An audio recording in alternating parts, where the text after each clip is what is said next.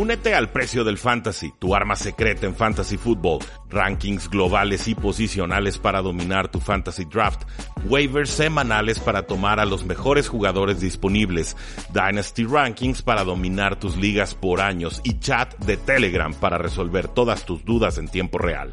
Visita stam.store diagonal precio NFL o da clic al link en este episodio para suscribirte.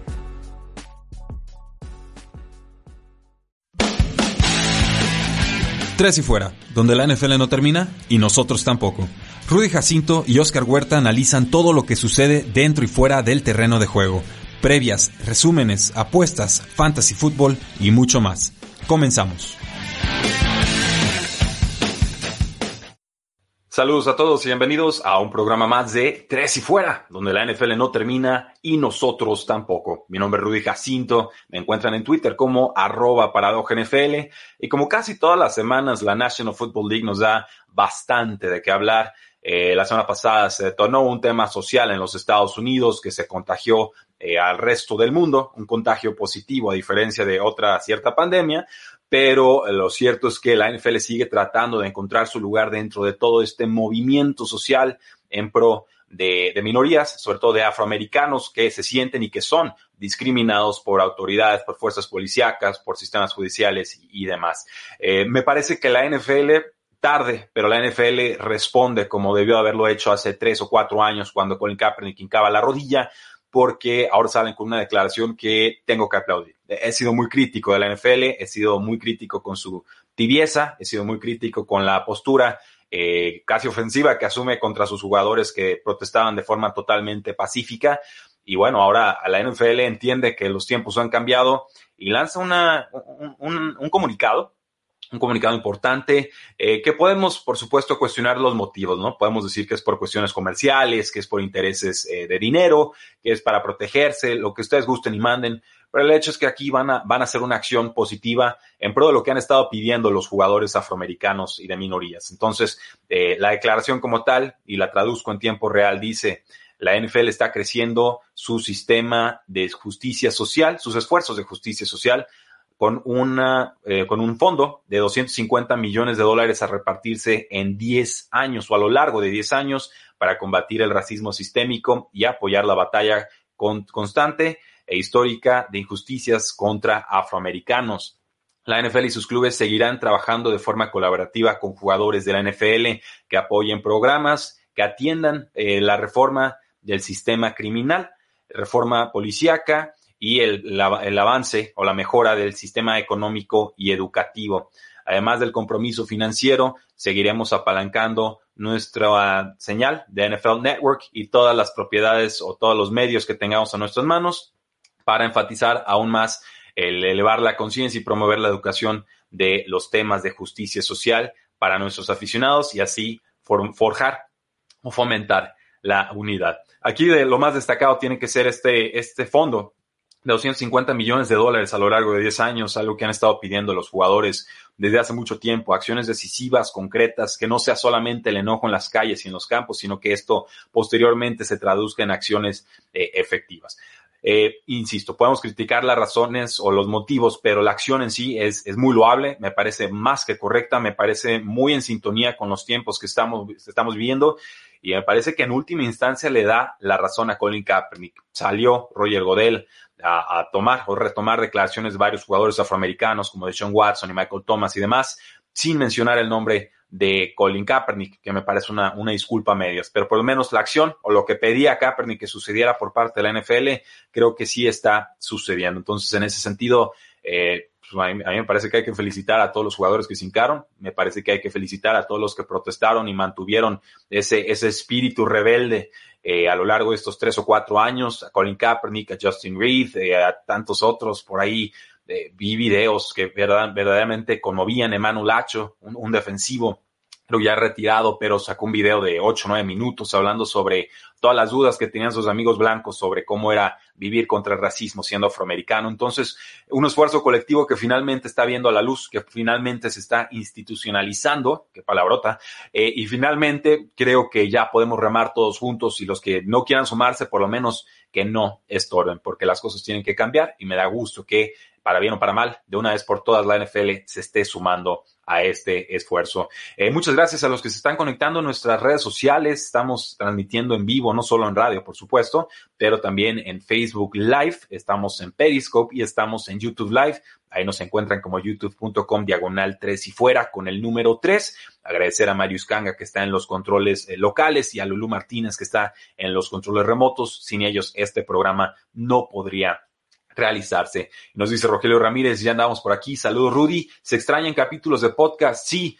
Eh, no subí episodios de podcast después de que subimos varios la semana pasada sobre conciencia social.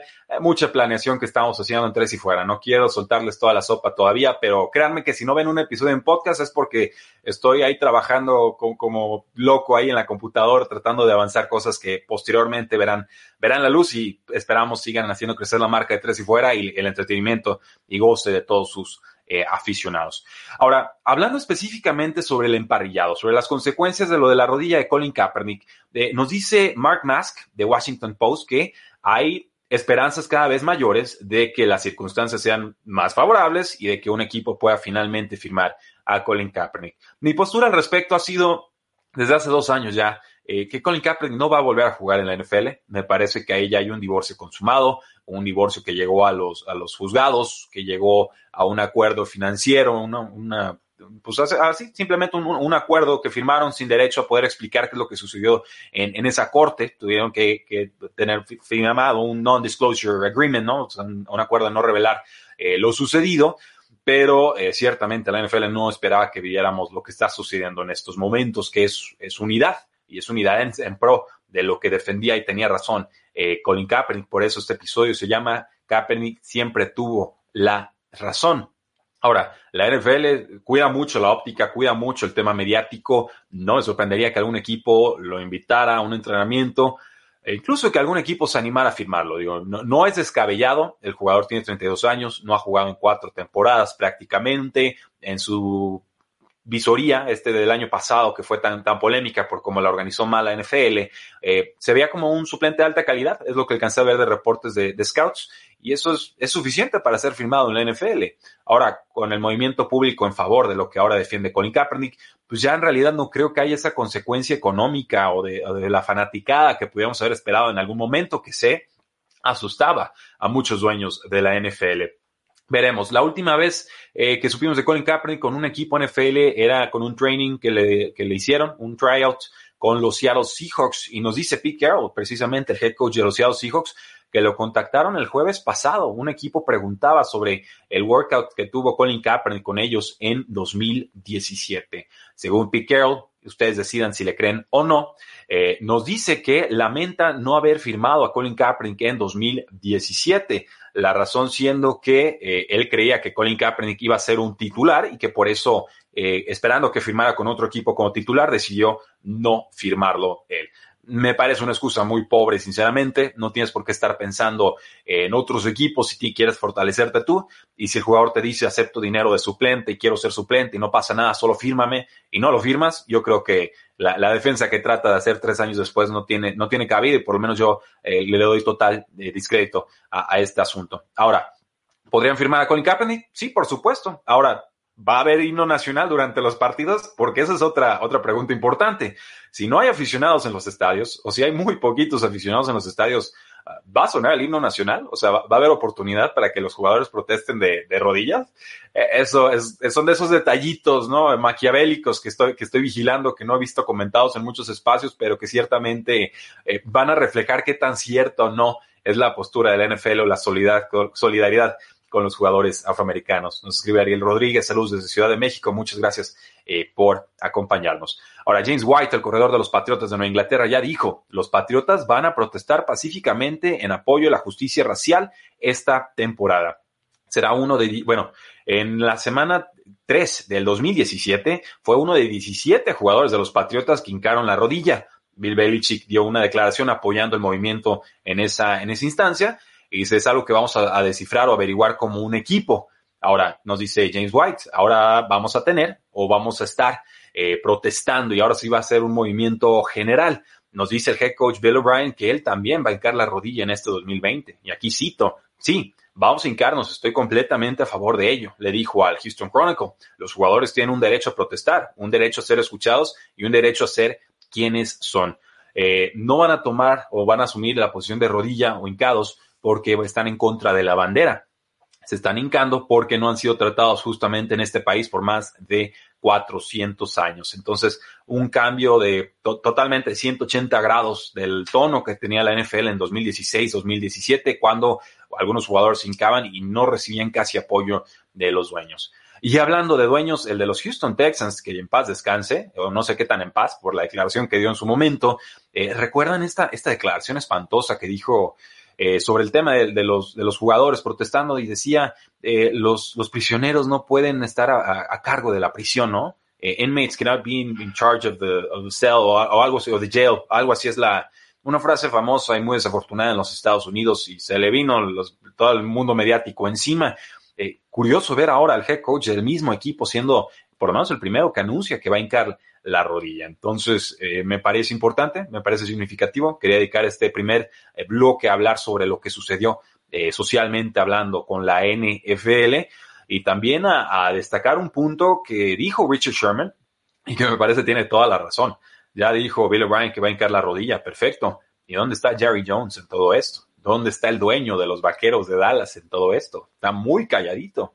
Jerry Jones nunca se calla. Jerry Jones no sabe callarse. Jerry Jones es el médico del equipo, es el head coach del equipo, es el general manager del equipo, es el dueño del equipo. Si pudiera ser quarterback, también sería el quarterback del equipo y se lanzaría pases al mismo. ¿Dónde están las declaraciones de Jerry Jones? ¿Y por qué siempre habla y ahora no? Muy, muy sospechosa su postura, pero bueno, a veces el silencio habla más fuerte que los gritos y nosotros vamos a una pausa comercial, regresamos a Tres y Fuera. Quedan temas en la mesa, ya regresa Tres y Fuera.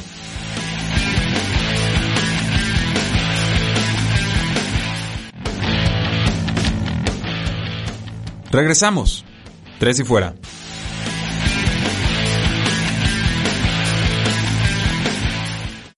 Regresamos a Tres y Fuera, donde la NFL no termina y nosotros tampoco. Yo soy Rudy Jacinto, me apoya Marius Kanga y Lulú Martínez en los controles operativos. Muchas gracias. Y gracias a ustedes que nos escuchan desde sus autos, desde sus casas. Eh, creo que de oficinas ahorita no, pero eh, lo importante es que se estén cuidando, que todo vaya bien y que lleguemos todos sanos y salvos al inicio de la temporada NFL. Nos pregunta Rogelio Ramírez, ¿qué puedes ver de trasfondo con Jerry en el tema?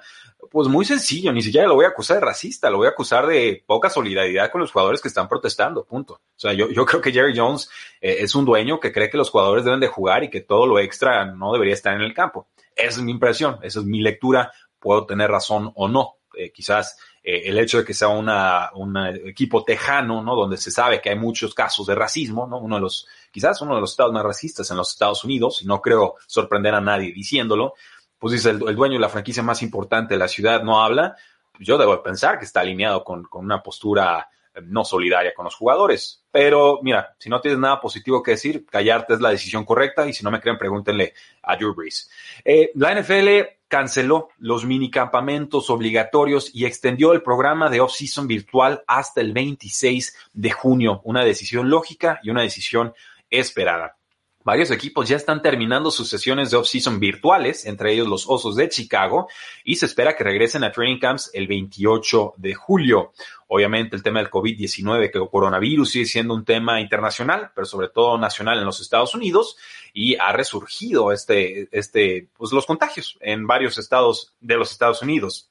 Entonces, hay que monitorear. Esto, esta situación está evolucionando todo el tiempo y hay que ver cómo está el panorama dentro de varios meses antes de pensar en tener una temporada normal. Esa es, mi impresión, pero por lo menos la NFL ya está delineando cómo planea que sea el regreso a entrenamientos de jugadores a los estadios. Eh, hay, decisiones muy particulares. Por ejemplo, la NFL está mandando protocolos a los clubes explicando cómo deben de entrenar los jugadores en sus estadios o en sus instalaciones. Son medidas que incluyen, por supuesto, distanciamiento social, limpieza de las instalaciones, desinfección, limpieza del equipo de entrenamiento y demás. Todos los lockers de jugadores deben estar seis pies separados y bueno, los entrenamientos de acondicionamiento y de fuerza deben limitarse a grupos pequeños de no más de 15 personas. Eh, las juntas deben realizarse de forma virtual siempre que sea posible. Entonces, minimizando el riesgo de contagio, es difícil porque son muchos jugadores en un, en un equipo, pero me parecen las medidas mínimas indispensables para pensar que los jugadores puedan regresar a entrenar con sus coaches eh, físicos y sus coaches de posición. El NFL planea iniciar la temporada en tiempo y forma y hasta que el coronavirus no diga lo contrario, algún gobernador decrete que no se puede, la NFL así lo va a manejar. Eh, nos dice Albert Breer que la NFL ha flotado la idea de empezar los training camps ahí a mediados de julio. No hay una fecha oficial, pero bueno, vamos pensando que por ahí del 15-20 de julio ya están los jugadores entrenando con sus respectivos equipos. Eh, Yahoo Sports a través de Charles Robinson nos da una noticia importante y es una noticia que venía reflexionando desde hace tiempo. No sé ustedes, yo, yo Roger Godel en este draft y me pareció más cercano, me pareció hasta un poquito carismático, como que da un poco de ternura, si es posible hablar de ternura con, con un comisionado que tuvo rachas muy dictatoriales a lo largo de, su gestión, eh, pero también vi un comisionado cansado, vi, vi, un comisionado que ya no le interesa renovar para la posición, que ya cobró lo que tenía que cobrar, que ya está en paz con lo bueno o lo malo que haya sucedido, que ve este tema del coronavirus como su última gran obra para la NFL y entonces nos dice Charles Robinson de Yahoo Sports que ya se está especulando con sucesores dentro de las oficinas de la NFL. El contrato de Roger Godel expiraría en 2023. Y nos reporta Daniel Kaplan de The Athletic que este julio pasado Kevin Warren era visto como una persona cercana a la NFL que podría ser un comisionado futuro. Es un afroamericano, hablando del tema de justicia social, 56 años, que ya fue comisionado del Big Ten en la NCAA desde enero pasado y que ya ha trabajado en el front office de los vikingos de Minnesota. Entonces, ojo con ese nombre. Kevin Warren, afroamericano, 56 años, está eh, con toda la experiencia del mundo, querido por eh, oficinas de la NFL, como posible sucesor, heredero del trono de la NFL. Roger Godel ha sido comisionado de la NFL desde el septiembre del 2006, tiene 61 años y antes estuvo como Chief Operating Officer de Paul Tagliabue, el comisionado eh, anterior. Eh, algunos comentarios del público. Hell of Music nos dice desde Twitch, ¿crees que se llegue a recortar el salario de los jugadores por las pérdidas de entradas? Eh, no, no, no de los jugadores que ya están firmados, aunque mucho de ese dinero no está garantizado. Ese, es el tema importante con los contratos de la NFL. Más bien los agentes libres que vayan a firmar la próxima temporada, esos le van a sufrir. No las superestrellas, porque siempre va haber dinero para las superestrellas o los que cobren como superestrellas, pero sí para la clase media y baja de la NFL. Yo creo que podríamos estar viendo un recorte importante de entre 30 a 80 millones de dólares en el espacio salarial. Ahorita está más o menos en 200 millones de dólares. Entonces, salvo que la NFL decida endeudarse y permitir que gasten más esa temporada los equipos, yo sí creo que ahí es donde veríamos el impacto salarial o la disminución del salary cap. Nos dice Christopher Omar Castillo Sánchez, saludos mi Rudy, vivan mis bucaneros de toda la vida, ¿cómo no? No vayamos a interpretar el probable retorno de Kaepernick como fruto de una reflexión, sabemos que esto será mediático. Eh, pues digo, quizás la reflexión sea, si no nos alineamos, vamos a perder dinero y vamos a perder el, favor del público. Entonces, si esa es su reflexión, pues está bien. A, mí más que las razones por las que hagan las cosas, me importa que hagan las cosas. Entonces, si, si son aliados por las razones que quieran, que se sumen. Yo, yo, yo soy muy pragmático en ese sentido. Eh, sí creo que las intenciones importan, sí creo que las intenciones, sobre todo en trato persona a persona, son muy importantes, pero llega un punto en el que cuando buscamos acciones colectivas, es más importante que se sumen y que se sumen bien a, querer convencerlos de que se sumen por las razones que yo creo que se deberían de sumar. Me parece que eso ya es demasiado egoísta y que simplemente deberíamos de estar buscando aliados y no necesariamente convencerlos al 100% de todo lo que nosotros eh, creemos. Eh, Hello Music pregunta, ¿los Pats van a contratar a Kaepernick? No. Los Patriots, y aquí me abres una, una oportunidad de hablar de otra pregunta que nos hace Mario Cabrera.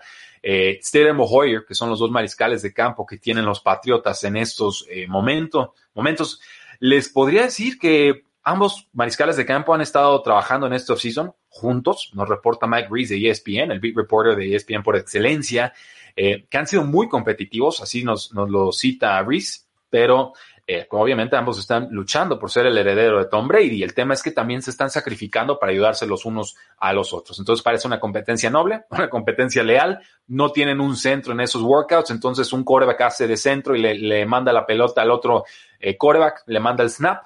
Y bueno, la realidad es que Stidham sería el gran favorito para ser el coreback titular de los Patriotas en esta temporada. Un quarterback de cuarta ronda, que un año antes quizás hubiera sido de primera ronda, que tuvo un mal año en Auburn, se descompuso su ofensiva, sin talentos, sin sus coaches eh, que habían dado buenos frutos y demás. Y obviamente Jared Stidham sufrió. A los Patriotas les convenció su temporada eh, que fue 2017.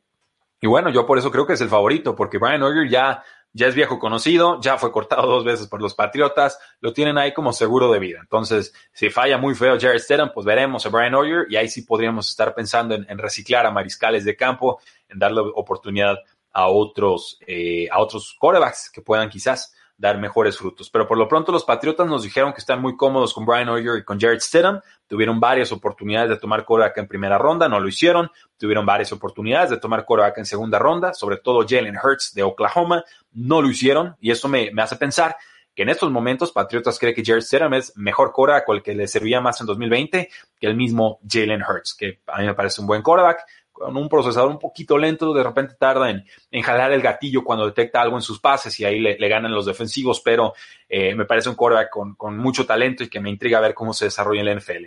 Entonces, eh, yo voy con Stedham y yo creo que va a ser Stedham casi todo el año. Le van a dar la oportunidad de demostrar y va a ser mucho ataque terrestre y va a ser una gran defensa y con eso van a esperar poder ganar partidos los eh, Patriotas. Mario Cabrera continúa y dice, creo que Hoyer ayuda más en la banca por lo que puede enseñar a Stedham. Eh, sí, pero también para meterle presión a Stedham, o sea, para que no se confíe o crea el muchacho que va a heredar un, puesto de titular en la NFL sin competencia. Eso, eso nunca puede eh, suceder. Eh, right Shot, muchas gracias por tus dos balones que nos publicas en los comentarios de YouTube. Y pasamos entonces a una noticia importante para los vikingos de Minnesota y es que se reporta en huelga el corredor Dalvin Cook, quien ya no participará en actividades del equipo hasta que reciba un nuevo contrato, nos dice Adam Schefter de ESPN está fuera. Eh, sin una extensión razonable, no se va a presentar a training camps ni después. Jared Cook entra a su última temporada de su contrato de novato, que dura cuatro años, y va a cobrar poco más de dos millones de dólares en 2020. Vendieron a Stephon en el offseason los Vikings, le dieron a Kirk Cousins una extensión de contrato con 61 millones de dólares garantizados y obviamente Dalvin Cook ve esto y dice, pues yo también quiero mi dinero, ¿no? Es un corredor que ha tenido más de 1.600 yardas totales en la temporada pasada por aire y por tierra, además de 13 touchdowns. Ya por fin se pudo mantener sano casi toda la temporada y vimos todo el talento que en su momento mostró Dalvin Cook en Florida State. Eh, los vikingos saben por su parte que Cook solo ha aparecido en 29 juegos en las últimas tres temporadas por el tema de las lesiones y que además tienen un buen suplente de segundo año en Alexander Mattison, que no es tan explosivo como Dalvin Cook, pero es un jugador con muy buena visión, que corre muy bien entre los tackles, que consigue las yardas que él tiene que conseguir y más, eh, que genera yardas después de contacto. Si no aparece Dalvin Cook para esta temporada, yo creo que sí va a aparecer y que sí van a llegar a un acuerdo contractual antes de kickoff. Entonces tenemos que estar viendo a Mattison como un top 20, top 15 entre la posición de running backs todo el tiempo que esté fuera Dalvin Cook.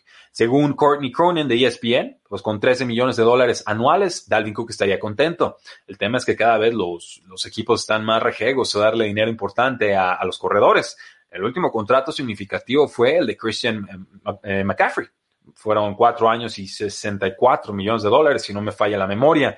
Eh, el mismo Derek Henry está con la etiqueta de jugador franquicia. Ahorita hablamos de él. El equipo quiere renovarlo, pero no sabemos a qué precio. El jugador quiere renovar, pero no sabemos a qué precio. Entonces, eh, creo que es muy importante darle Cook para la ofensiva, sobre todo por lo que hace por aire, por el tipo de ataque que tienen, que es un ataque muy, muy Shanahan, un ataque muy Gary Kubiak, un ataque de white zone, un ataque del corredor tratando de escaparse en velocidad a las esquinas, doblar la esquina y tratar de entonces encontrar menos cuerpos para atacar en profundidad. Un ataque que ha tenido mucho éxito a lo largo de los últimos 30 años y que me parece que Dalvin Cook desempeña de forma magistral. Entonces yo, yo no imagino en estos momentos una ofensiva de los vikingos de Minnesota que no tenga de titular a Dalvin Cook.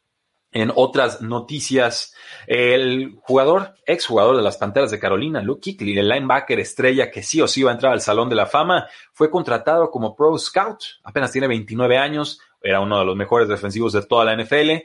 Decidió retirarse por el tema de lesiones y simplemente eh, va a aplicar todo lo que hacía para estudiar el campo, ahora fuera de él. Va a dedicarse a la evaluación de jugadores y a cosas de escauteo avanzado, nos dice Kikli sobre su nuevo trabajo. Si jugamos contra un equipo la siguiente semana, voy a prepararles todo para que lleguen listos ese lunes, los coaches, y que no tengan que estar eh, buscando información para que no estén empezando en blanco. Entonces, es alguien que va a estudiar a los equipos rivales, que va cuando, digamos, las pantallas de Carolina se enfrenten a Cleveland en una semana, eh, Luke Kuechly va a estar pensando en el rival de la siguiente, va a estar estudiándolos y ya cuando termine ese partido, Luke Kuechly presenta su reporte y con eso eh, las Panteras en teoría llegarían más listos para ese duelo. Me parece una contradicción importantísima. ¿eh? O sea, si no puedes tener a Luke Kuechly en el campo, pues por lo menos tenlo fuera de, porque su reconocimiento de jugadas y su defensa de pases era absolutamente extraordinaria y verdaderamente única para un linebacker, sobre todo en la NFL moderna. Vamos a una pausa comercial y regresamos a Tres y Fuera. No te vayas, ya regresa Tres y Fuera.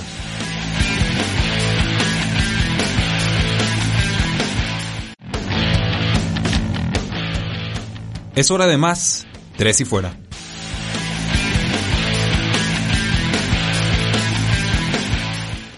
Regresamos a Tres y Fuera, donde la NFL no termina y nosotros tampoco. Soy Rudy Jacinto, si apenas se está conectando. Hablamos sobre Colin Kaepernick, hablamos sobre los 250 millones a lo largo de 10 años que va a dar la NFL para causas de justicia social y racial en los Estados Unidos. Hablamos sobre cómo van a regresar los equipos a los estadios por el tema del coronavirus y hablamos también de esta huelga que está presentando el corredor Dalvin Cook de los vikingos de Minnesota. Nuevo contrato, no juego, prácticamente le está diciendo a su equipo. Y tenemos varios comentarios mixtos al, respecto. Nos dice Luis, para mí es un gravísimo error lo de Dalvin Cook. Se admira su valor, pero sinceramente es algo muy arriesgado. Y es muy arriesgado porque los jugadores firmaron un nuevo CBA, un nuevo Collective Bargaining Agreement o acuerdo colectivo entre dueños y jugadores. Y en él están muy claras las nuevas condiciones. ¿eh? Si te vas a huelga y todavía tienes contrato vigente, te pegan unas multas de, auténtico escándalo. Y a diferencia de lo que sucedía antes, el equipo no puede quitarte las multas al final del periodo de huelga. Entonces, eh, Dalvin Cook se está metiendo aquí en terreno peligroso. No sé cómo aplica el, el término huelga o cómo lo vaya a juzgar la NFL, porque ahorita todo el, es off-season virtual. Pero Dalvin Cook obviamente está diciendo yo voy a perder, o estoy pensando que va a perder dinero suficiente, o que está dispuesto a perder suficiente dinero para decir, o me pagan o no juego. Hay que ver, es el primer caso de huelga desde que se firma el nuevo CBA. Yo pensé que las huelgas iban a desaparecer de forma definitiva. Hay que ver si la cumple, porque, insisto, estas multas son sumamente gravosas y la NFL se protegió, los dueños se protegieron diciendo no se pueden quitar estas, estas eh, multas que son por día, que son más caras y que antes podían quitar los equipos. Entonces, Dalvin Cook, hazle como quieras. Yo voy a estar tomando notas porque va a servir de ejemplo para ver que sí o que no están dispuestos a hacer los jugadores con tal de conseguir un nuevo eh, contrato. Nos dice Franco Márquez Ramírez, sin Dix, los Vikings liberaron espacio para extender a Dalvin Cook. Y le decía, pues sí, pero, pero extiéndalo, ¿no? O sea, una cosa es que tengas el dinero para extenderlo y otra que se lo decías dar. Entonces, vamos viendo en qué acaba todo. Talash nos dice que hay paradox. Muchas gracias, Talash, por conectarte.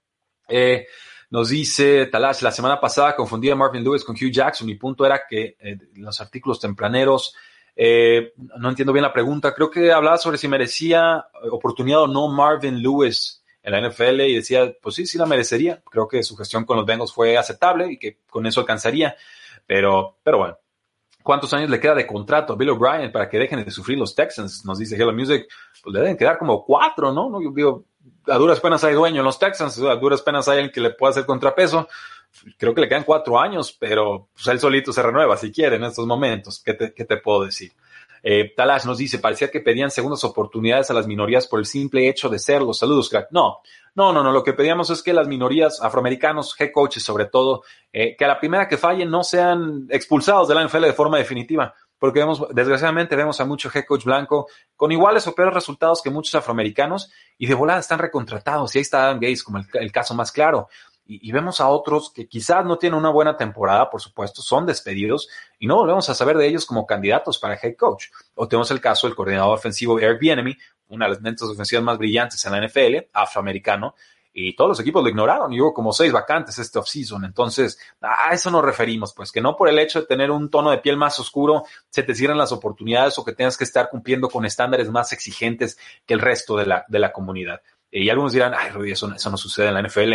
Chéquenle, chequen verdaderamente cuántos head coaches afroamericanos hay en estos momentos, cuántos fueron despedidos el, la temporada pasada, en el off-season pasado, y cuántos de esos fueron contratados como afroamericanos eh, después, ya sean ellos o sean otros nombres de, minorías.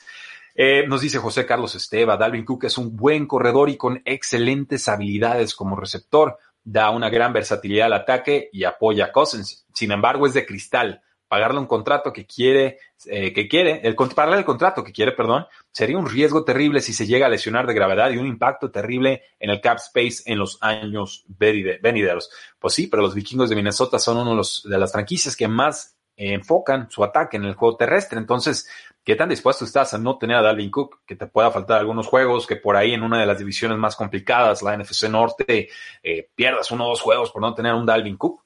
Eh, no, no lo sé, no sé si Vikings anime a, eso. Eh, ¿Talas obligado a firmar por los cinco años como rookie o sí? Eh, no, Dalvin Cook cayó a segunda ronda, entonces no tiene la opción de quinto año los vikingos de, de, Minnesota. Y por eso es tan importante tomar al jugador que quieres en primera ronda y no en eh, segunda. JC, bueno, pues esto ya se volvió una sesión de preguntas y respuestas, pero si el pueblo pregunta, le, le, respondemos. Muchas gracias. JC nos dice, ¿crees que Dak Prescott juegue con el franchise tag si no es firmado antes? Eh, Sí, yo, yo creo que sí.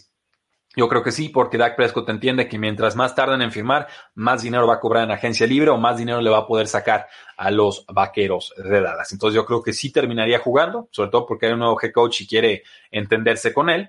Pero eh, ¿para qué entran en ese escenario los vaqueros de Dallas? Mejor ya lleguen a un acuerdo de una buena vez y quizás no puedan llegar a un acuerdo hasta que Deshaun Watson firme su renovación con los Texans, pero yo creo que Deshaun no va a querer firmar hasta que eh, Patrick Mahomes con los Chiefs firme y quizás Patrick Mahomes no va a querer firmar hasta que Deshaun Watson y Dak Prescott firmen. Entonces, ahí tenemos a todos los quarterbacks esperando a ver quién es el primero que dispara para que los contratos posteriores puedan usar esa negociación como eh, referencia.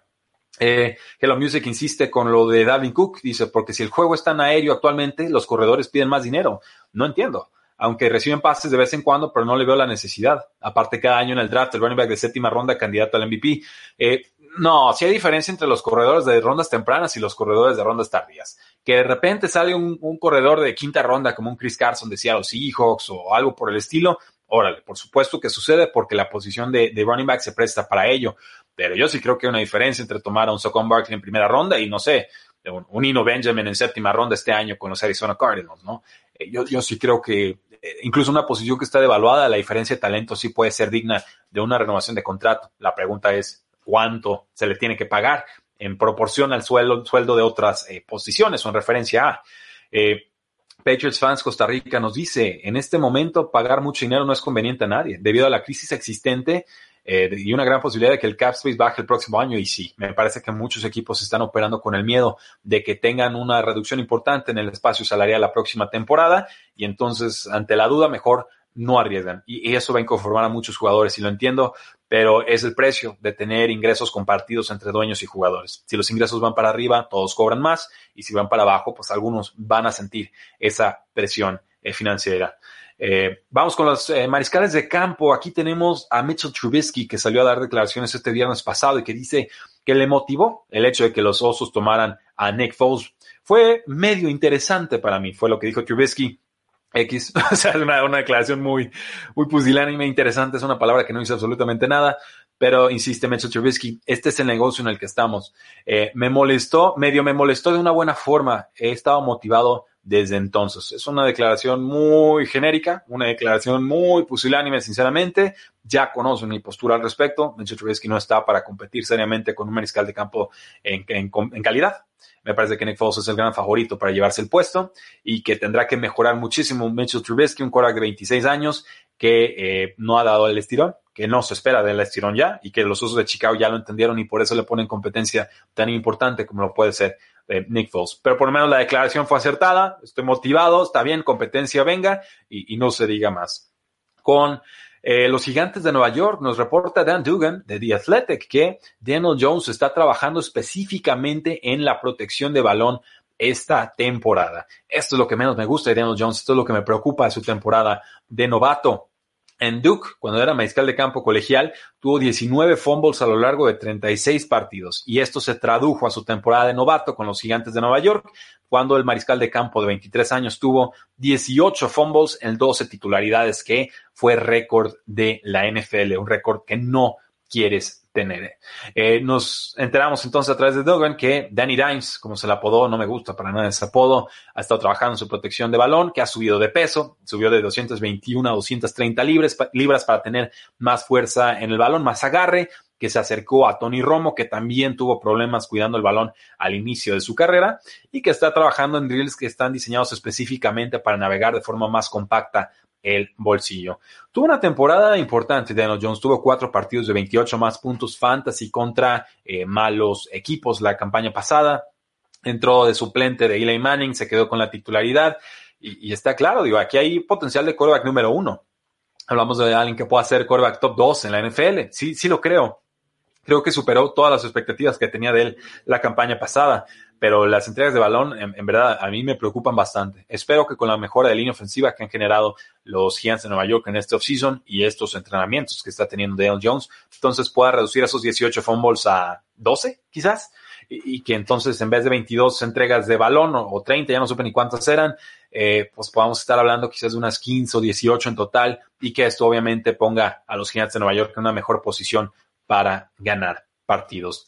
Con los eh, Buffalo Bills, nos dice el coordinador ofensivo Brian Dabble que el quarterback Jake Fromm, el novato de quinta ronda de Georgia, tiene mucho trabajo por delante para ganarse la confianza de sus compañeros. Jake Fromm habló con el equipo ayer, nos dice Dabble, sabe que tiene que trabajar mucho para ganarse de vuelta la confianza de sus compañeros.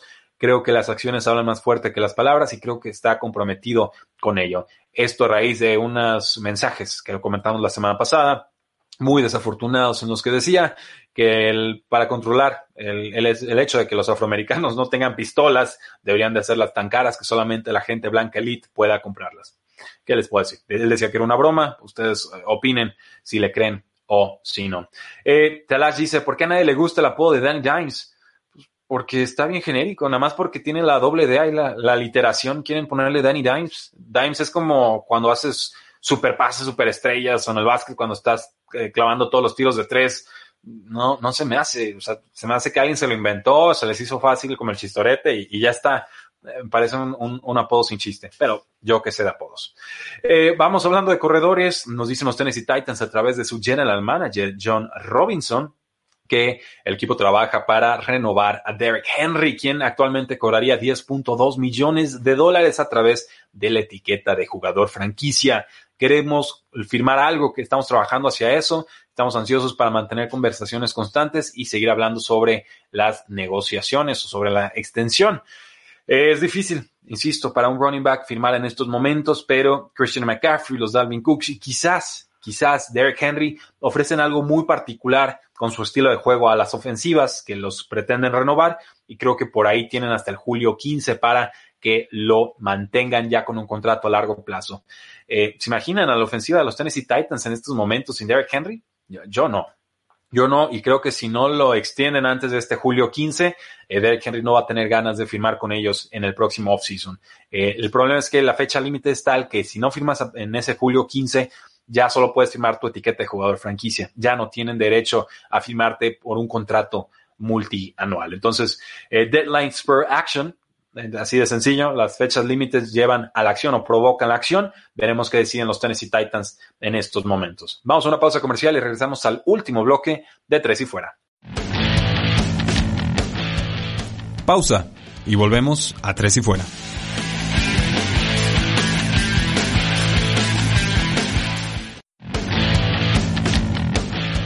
Inicia el último cuarto. Tres y Fuera.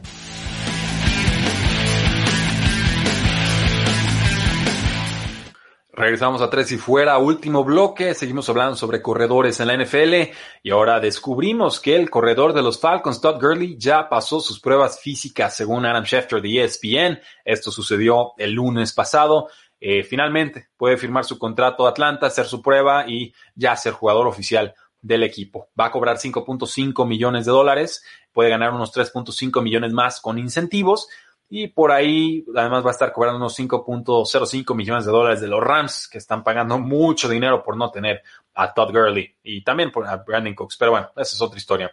Va a cumplir 26 años en agosto. No sabemos qué rol va a tener en el equipo. Yo creo que sería importante.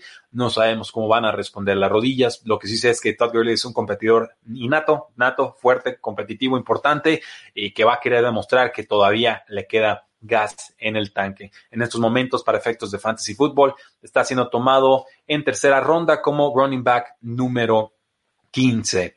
Eh, con Devonta Freeman, este running back que salió de los Atlanta Falcons y que no ha firmado con un equipo, eh, pues lo veo molesto. Sale con los Buccaneers a decirles que pueden hablar directamente con él si quieren hablar de negociaciones, que no tiene que salir Bruce Arians a, los medios a decir que, que Devonta Freeman está pidiendo demasiado dinero. Dice, hay varios equipos que están interesados, pero no podemos negociar a través de los medios. Los Buccaneers pueden contactarme directamente. Lo que rescato de la declaración de Bruce Arians es que siguen buscando otro corredor. Tienen a Ronald Jones, por ahí tomaron en tercera ronda a Kishan Vaughn. Eh, es un jugador eh, explosivo, me parece peor atleta que Ronald Jones, pero quizás con mejor visión. Entonces no, no veo del todo satisfecho a los Buccaneers con su backfield en estos momentos. Ahora, sabemos que los Seattle Seahawks le hicieron una oferta en su momento a Devonta Freeman eh, porque no creían que Richard Penn iba a estar listo para la semana 1. Desde ese momento, pues ya firmaron a, Carlos Hyde. Seahawks ya no es una opción realista para Devonta Freeman. Y ha dicho el jugador, si no recibo el contrato que quiero, me salto a la temporada 2020.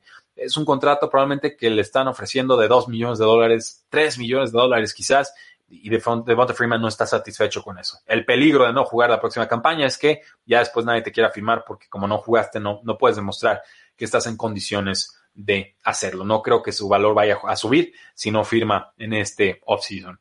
Con los Jets de Nueva York, Le'Veon Bell nos dice que tiene muchas ganas de correr detrás de la nueva línea ofensiva del equipo.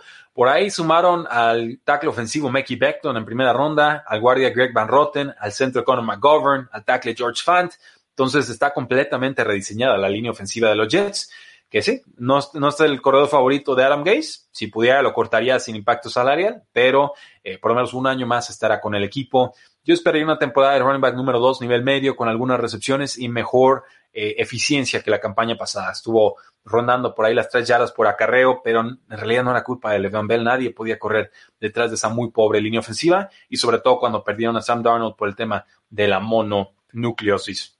Eh, el running back Raheem Mostert de 49ers puso, se puso algo más musculoso para poder tener una carga de trabajo de 200 acarreos este offseason. No sabemos si le van a dar 200 acarreos este, esta temporada, perdón, pero ciertamente sí fue el corredor que más impresionó la campaña pasada. Con la salida de Matt Breda, eh, nos deja a, Raheem Mostert, nos deja a Tevin Coleman y quizás, quizás por ahí tendríamos a otro corredor que lleva dos años tratando de recuperarse, que firmó un contrato muy importante que se llama Jarek McKinnon y que no tiene el puesto garantizado en estos momentos. Matt Breda deja disponibles 142 toques de balón en el backfield de los San Francisco 49ers.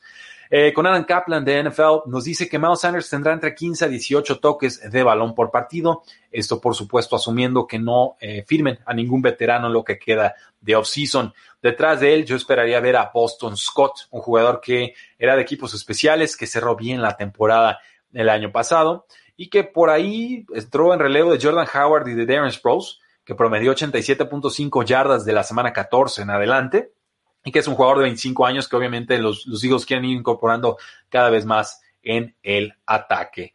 Eh, tenemos a Sonny Mitchell que se está recuperando una cirugía de pie. Ninguna noticia con este jugador de Georgia, ahora de los Patriotas, que ha tenido muchos problemas de, lesiones en las últimas campañas.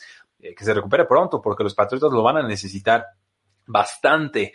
Por ahí podríamos ver a Damien Harris, este corredor de Alabama que tomaron en tercera ronda del año pasado como el titular en caso de que Sonny Mitchell no esté disponible. También la duda es qué tan valiosos serán esos corredores para efectos de fantasy fútbol después de la salida de Tom Brady. Y con los Rams, el running back Gerald Henderson también se está rehabilitando de una eh, cirugía en su tobillo. Dice que avanza bien y que está listo para competir con Cam Akers, el jugador de Florida que toman los eh, Los Ángeles Rams en segunda ronda, si recuerdo bien. Y por ahí también tendrían se me está escapando el nombre de este otro corredor, Malcolm Brown, eh, un jugador adecuado, cumplidor, eh, de esos que le gusta tener a los, a los coaches porque son confiables. pero pues quién va a ser el titular en este backfield? Yo pensaría que Akers, pero no espero un avance significativo de la ofensiva de Rams comparado a lo que vimos el año pasado. No veo que sea mejor ofensiva esta próxima campaña de lo que fue la temporada pasada. Entonces, eh, en ese sentido, creo que van a sufrir igual o peor de lo que pasó Todd Gurley la temporada anterior. Eh, Talash nos dice Dimes, del apodo Danny Dimes es como facturante, como las tragaperras cuando ganaste, creo que por ahí va el apodo, ok, bueno, tomamos, tomamos las notas. Eh, Bolaño Díaz Omar Mauricio dice Atlanta tiene muchos cambios, se movió bastante en esta agencia libre, estoy completamente de acuerdo con ustedes.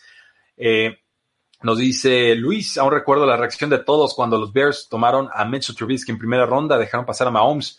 A ver, eh, tiempo fuera, ¿eh? ¿Eh? no había consenso favorita, favoritista o, consenso de que Patrick Mahomes era el quarterback número uno en ese draft. ¿eh? Yo lo recuerdo muy bien, yo lo tenía número uno. Hay registro escrito, publicado en Time Machine, lo pueden encontrar, no le hemos movido absolutamente nada al artículo. Patrick Mahomes no era el quarterback número uno consenso de esa clase. Creo que era, era de Sean Watson. Eh, y se fue antes de Sean Watson también que Patrick Mahomes. Entonces, sí, la crítica fue muy sonora cuando firmaron a Mitchell Trubisky, que saltan del 3 al 2 eh, los dos de Chicago, trade con San Francisco para tomar a Trubisky. Pero no, se engañen, ¿eh? Patrick Mahomes no era la crítica, no, están criticando a los osos por no tomar a Patrick Mahomes, era crítica simplemente por pagar de más por un core que tenía mucho que demostrar eh, todavía. Eh, Alejandro Zárate nos dice, Rudy, ¿llegaste a ver la serie de Last Chance You de Netflix? ¿Qué te pareció? Un saludo. No, la, tengo pendiente. Estoy terminando de ver How I Met Your Mother. Finalmente me puse a verla, ya voy al final de la temporada 7. Terminando, yo creo que le voy a dar oportunidad aquí a la, a la serie. Dice la perrita que, que no, que no le gusta Last Chance University, ni modo. Y bueno, vamos entonces con algunas noticias de receptores abiertos. Nos dice de Andre Hopkins que espera mejorar sus números con Arizona comparado a lo que tenía con los Houston Texans va a estar difícil, ¿eh? Muy difícil porque con los Houston Texans el volumen de pases era brutal y en Arizona va a tener que competir con Larry Fitzgerald y con Christian Kirk y con un montón de jugadores eh, que creo son bastante útiles. Es una ofensiva más versátil, un air raid más eh, diferenciado en sus oportunidades de ataque aéreo de lo que muestran los Houston Texans, con todo y que tienen buenos receptores además de DeAndre Hopkins. Entonces, sí, me parece una opción segura como receptor top 10, pero para terminar número uno global, yo tengo mis, mis dudas. O sea, para mejorar sus números de los Texans, tendrían en realidad que cambiar mucho su identidad ofensiva los, los Arizona Cardinals y convertirlo en alguien que recibe de entre 25 a 32% de los targets de la ofensiva y, creo que no, no, están las cartas para DeAndre Hopkins en, en esta primera temporada con Arizona. Eh, los Titans nos dicen que todavía les gusta mucho su receptor Corey Davis, pero eh, pues el equipo no tomó su opción de quinto año. Entonces, realmente, ¿qué tanto les gusta? No mucho. Van a ver qué puede producir en esta última campaña. Tiene 25 años, ha sumado 1.492 yardas en las últimas dos temporadas, que son muy, muy útiles, pero no son dignas de un jugador de primera ronda ni del talento que en algún momento creímos iba a explotar en la NFL. Eh, se espera que Deshaun Jackson sea la, la, opción de pase número uno de los Eagles en el 2020, según McKay de NJ.com. Esto depende de que Deshaun Jackson esté sano, pero es muy importante porque en Fantasy Football está siendo tomado eh, como receptor número 60, o sea, completamente olvidado de Sean Jackson. Recuerden cómo fue su primer partido con las Águilas, 8 recepciones, 154 yardas y 2 touchdowns. Después se lastima y no volvimos a saber de él. El equipo, a través de la agencia libre, a través del draft sobre todo, buscó inyectarle velocidad a esta ofensiva por ahí tomó a Jalen Rager, por ahí tomó en trade a Marquise Goodwin, por ahí tomó a John Hightower en quinta ronda. Todos son velocistas, todos son amenazas profundas, todos son jugadores que en su momento pueden tratar de emular lo que hace Sean Jackson en la ofensiva. Pero si no es cortado de Sean Jackson, yo sí creo que sería el receptor número uno del equipo. Y ahí dejamos ese apunte. Eh, Russell Wilson, el quarterback de los Seattle Seahawks, quiere al receptor abierto Antonio Brown. Obviamente esto es controversial. Obviamente esto significaría que supera muchas adversidades personales Antonio Brown, que supera los casos legales que tiene abiertos, que este receptor de 31 años que no jugó la temporada pasada, eh, se reconcilió con alguien en la NFL y que finalmente podría jugar. El talento ahí está, si está en el campo, yo creo que por supuesto que ayuda, es un jugador que va directito al Salón de la Fama. Eh, Brown tiene una relación cercana con el quarterback número 2 de los Seahawks, Gino Smith, eh, y que dice quarterbacks titulares siguen pidiendo a Antonio Brown para sus ofensivas. Tom Brady lo pidió en su momento, por supuesto Russell Wilson lo pidió en su momento, por ahí Lamar Jackson como que entrenaba con él y quería sumarlo a su ofensiva, pero no se están animando muchos equipos de la NFL. Entonces hay que ver cómo evoluciona su situación. Eh, yo sí creo que lo volveremos a ver, ¿eh? a, diferencia de lo de Colin Kaepernick, yo sí creo que el talento está ha estado tan calladito últimamente Antonio Brown que algún equipo se va a animar una última vez. Veremos. Eh, esto sí, significa que habrá resuelto sus temas legales, ya lo sentenciaron a 100 horas de servicio comunitario, a una evaluación psíquica obligatoria por eh, no disputar acusaciones de, que en inglés se llaman felony battery charges. Son eh, relacionadas a un incidente de enero en los cuales, pues, Brown agredió a un repartidor, de un camionero de mudanzas afuera de su casa de Florida. Entonces, poquito a poco va despejando su, su historial legal, Antonio Brown, pero eh, falta mucho para que lo veamos todavía en los emparrillados. Con los Chiefs, nos dice el coach de equipos especiales Dave Top que no está seguro si Nicole Hartman, este receptor muy rápido de segunda temporada, seguirá con su rol como regresador principal de patadas y de kickoffs. Eh, no quiere perderlo, nos dice Dave Top, pero probablemente si lo utilizan más en ofensiva tendrá que dejarlo ir.